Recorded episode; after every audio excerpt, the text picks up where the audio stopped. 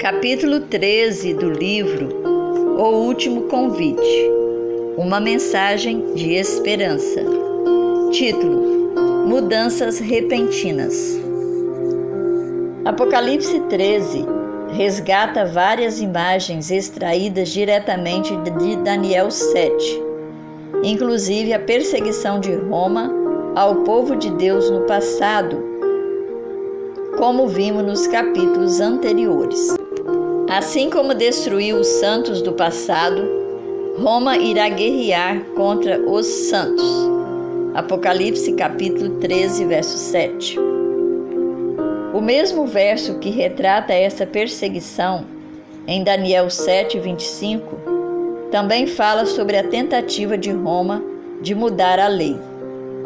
E o ponto de controvérsia final sobre a lei está justamente na mensagem enfatizada na proclamação dos três anjos. A adoração àquele que fez o céu, a terra, o mar e as fontes das águas. Apocalipse capítulo 14, verso 7. Ou seja, o quarto mandamento. A questão se torna mais clara porque Logo após advertir contra a falsa adoração, a mensagem do terceiro anjo retrata o povo de Deus da seguinte forma: Aqui está a perseverança dos santos, os que guardam os mandamentos de Deus e a fé em Jesus. Apocalipse capítulo 14, verso 12. Em contraste direto com aqueles que adoram a besta e sua imagem, o povo de Deus é caracterizado como aqueles que, além de ter a fé em Jesus, guardam os mandamentos de Deus, os quais incluem o mandamento que aponta para Ele como o Criador. Adorar o Criador ou adorar a besta e sua imagem? A questão de adorar a besta e a sua imagem ou adorar o Criador Jesus. Confira João capítulo 1, verso 1 a 3, Hebreus capítulo 1, verso 1 e 2, 1 Coríntios capítulo 8, verso 6, Colossenses capítulo 1, do verso 15 ao 17. De fato, pode ser manifestada abertamente na questão do sábado versus domingo. De que outra forma? Adoramos a Deus porque, sendo o Criador, só Ele é digno de adoração. Apocalipse capítulo 5, verso 9. Não há um símbolo mais elementar de Deus como Criador do que o sábado, o sétimo dia, abençoado e santificado na própria criação. Logo, um poder humano tentar mudar e usurpar o sinal mais básico o sétimo dia, o sábado, da doutrina mais básica, a criação, é o mesmo que tentar usurpar a autoridade do Senhor como Criador. É uma clara tentativa do ser humano de se colocar no lugar que pertence unicamente a Deus. Qual é a importância de adorar o Criador no cristianismo? É de importância tão fundamental que Deus ordena que um sétimo da nossa vida semanalmente seja dedicado para nos lembrar desse fato, como já vimos. É por isso que a controvérsia acerca da adoração, adorar a besta e a sua imagem, o poder que tentou mudar o sábado, ou adorar o Criador, não poderia girar em torno de outra coisa além do dia que Deus estabeleceu como memorial a Ele como Criador. Tudo isso contrasta com o dia que o poder humano instituiu em seu lugar. Perseguir e matar pessoas por causa do sétimo dia? Isso poderá mesmo acontecer? Bem, já aconteceu. Os próprios evangelhos nos apresentam essa realidade. Aqueles que promoviam a tradição humana queriam matar por causa do sétimo dia. Lei e tradição. Em João 9, Jesus curou um cego de nascença no sábado, talvez seu maior milagre até então. Desde que o mundo existe, jamais se ouviu que alguém tenha aberto os olhos de um cego de nascença. João capítulo 9, verso 32. Como as autoridades religiosas reagiram? Acusaram Jesus de transgredir o sábado, dizendo: Este homem não é de Deus, porque não guarda o sábado. Estava começando um conflito entre a tradição humana, nada na Bíblia proíbe de curar no sábado, assim como nada na Bíblia instituiu o domingo como dia santo e a lei de Deus. Tendo Jesus saído dali, entrou na sinagoga deles. Achava-se ali um homem que tinha uma das mãos ressequida. Então, a fim de o acusar, perguntaram a Jesus: É lícito curar no sábado? Ao que ele respondeu: Quem de vocês será o homem que, tendo uma ovelha, e num sábado esta cair numa cova, não fará todo o esforço para tirá-la dali. Ora, quanto mais vale um homem do que uma ovelha? Logo, é lícito no sábado fazer o bem. Então Jesus disse ao homem: Estenda a mão. O homem estendeu a mão e ela foi restaurada e ficou sã como a outra. Mateus capítulo 12, verso 9 ao verso 13 como os líderes religiosos reagiram a esta expressão extraordinária do poder divino. Mas os fariseus, saindo dali, conspiravam contra ele, procurando ver como o matariam. Matar Jesus? Morte por causa do sétimo dia?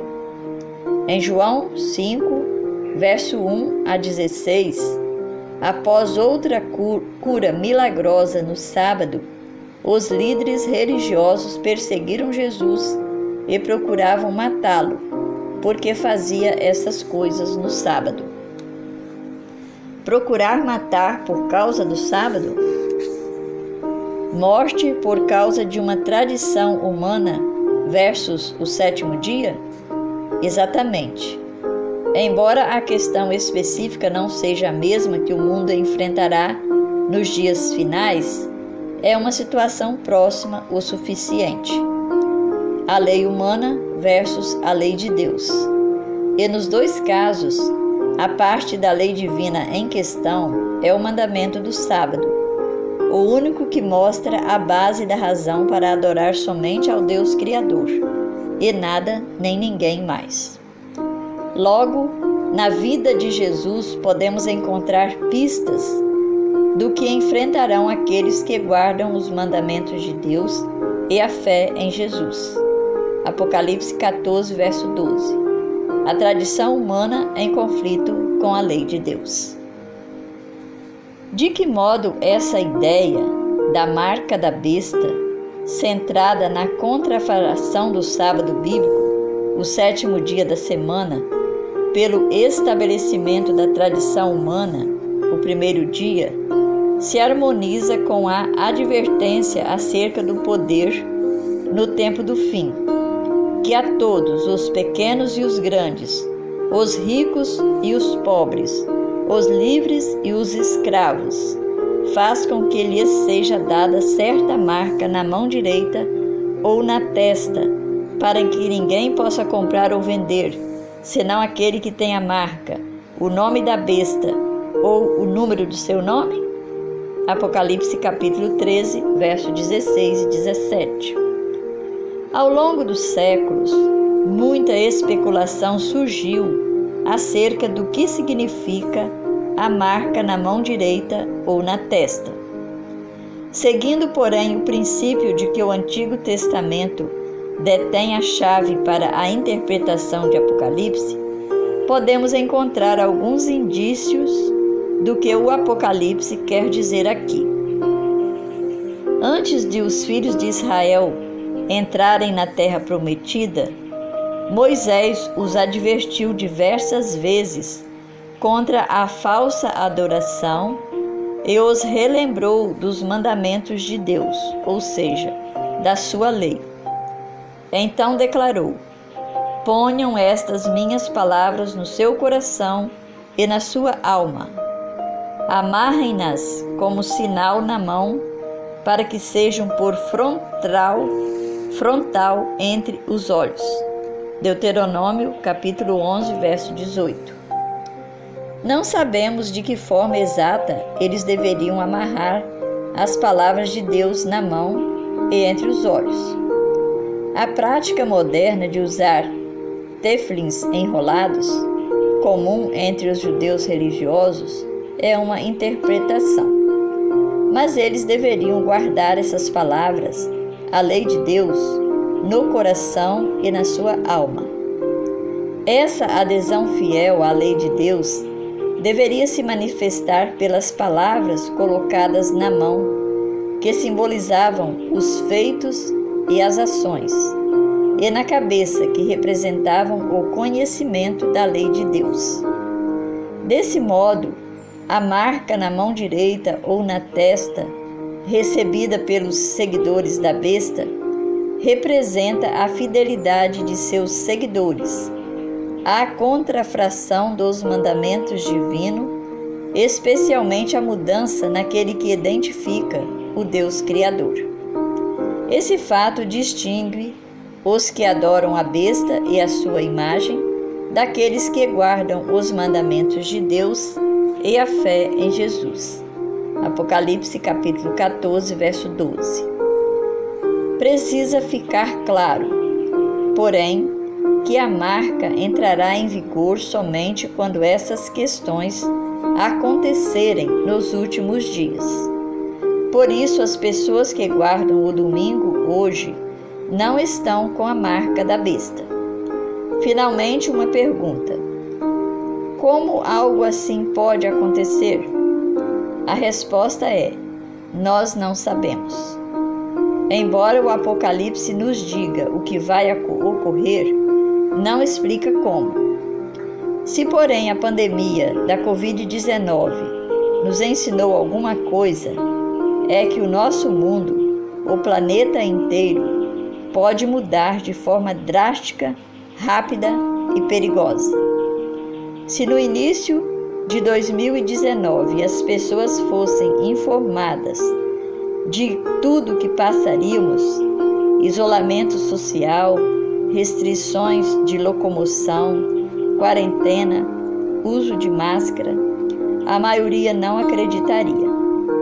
Após a Covid-19, precisamos estar cientes de que qualquer coisa, até mesmo as mais inesperadas, pode acontecer, inclusive conforme adverte o terceiro anjo, a marca da besta.